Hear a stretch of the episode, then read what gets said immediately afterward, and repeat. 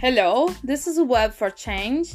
So, today I would like to talk to you about marketing and branding and how the luxury brands do their marketing strategies.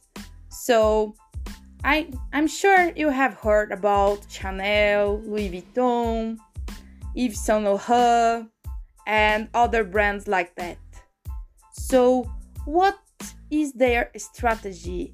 How they evolve their brands? And why the, their products are so expensive? So, it's all about branding and branding brand strategy and generating value for the brand. When you think about luxury branding, you think about desire.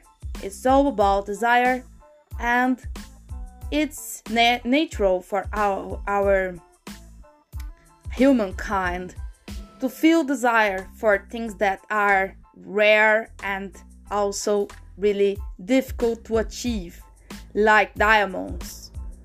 So, when you think about a luxury brand, you also think about something really rare and expensive and beautiful that will reflect this value to you. So when you give a woman a diamond, this means a lot for her because this means that you love her so much that you have bought something really expensive and beautiful for her. So the branding strategy you use for your brand besides what kind of business are you into reflects the way your brand will be perceived by the market.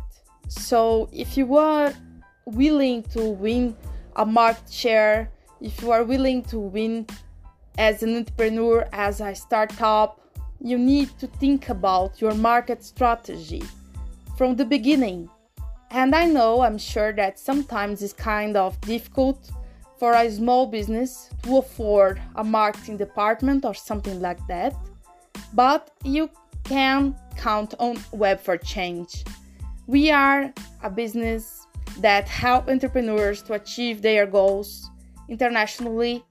I have a business partner in the UK from Brighton. I help him here in Brazil to develop his business here and I'm sure I can help you as well to win your market share, to achieve the best stakeholders, to be perceived by your market as a good business that are willing to grow and is made to grow in a difficult market, but it will be perceived as the best product ever.